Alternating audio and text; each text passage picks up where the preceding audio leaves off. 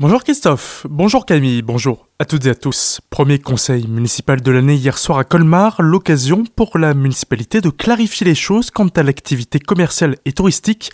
Eric Stroman, le maire de la cité, a débuté cette séance en faisant un point sur les recettes de stationnement de la commune. Par rapport à 2019, année de référence hors Covid, 700 à 1000 euros de moins dans les caisses de la ville en 2021 pour les parkings en ouvrage. Côté voirie, la ville accuse d'une diminution de recettes de 197 000 euros. D'un autre côté, la municipalité ayant décidé de diminuer les prix des abonnements de stationnement, ceux-ci ont connu une hausse de 350%, soit 255 000 euros en plus dans les poches de la ville.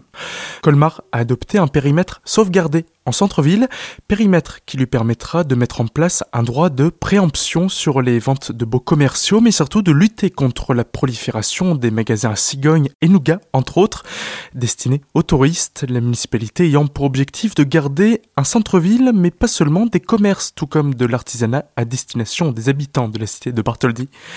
Dans la même veine, la ville a souhaité mettre un coup d'arrêt à la prolifération des logements meublés touristiques, ces derniers ayant pour conséquence une augmentation des des logements en ville ainsi qu'une raréfaction des biens.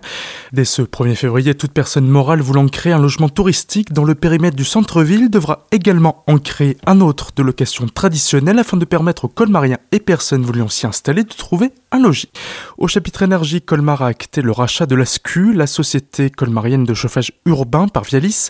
Cela permettra de créer un pôle énergétique au niveau de la commune et donc de diminuer les coûts de production.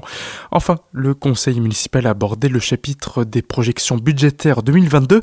Malgré des pertes liées à la crise sanitaire, la ville va continuer de réaliser d'importants travaux afin d'améliorer le cadre de vie des habitants dans les années à venir, quitte à avoir recours à des emprunts à faible taux comme ce fut le cas dernièrement. Déplacement de Madame Geneviève Dariussec, ministre déléguée auprès de la ministre des Armées chargée de la mémoire et des anciens combattants, ainsi que de Madame Brigitte Klinkert, ministre déléguée auprès de la ministre du Travail, de l'Emploi et de l'Insertion, chargée de l'insertion. Elles étaient toutes deux à Durenenzen hier soir.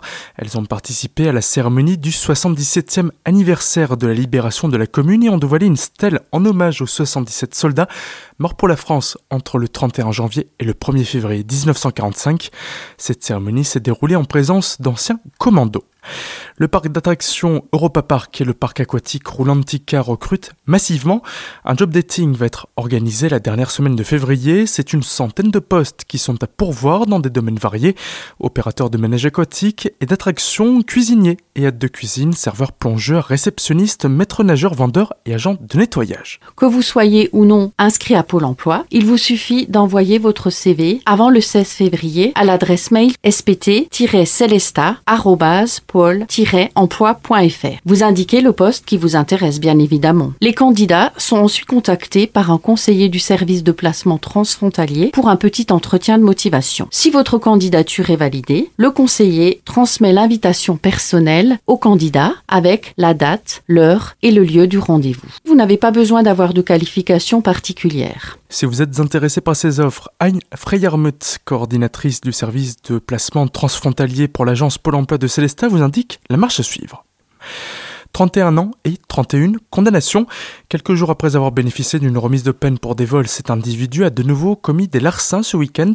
Samedi après-midi, il a fait du stop et subtilisé deux téléphones portables et un portefeuille à Turkheim. Interpellé par les gendarmes, il sera placé en garde à vue mais parvient à s'enfuir par une fenêtre du commissariat avant d'être rattrapé par les militaires. Jugé hier en comparution immédiate à Colmar, il a été condamné à 28 mois de prison ferme pour l'ensemble de ses méfaits.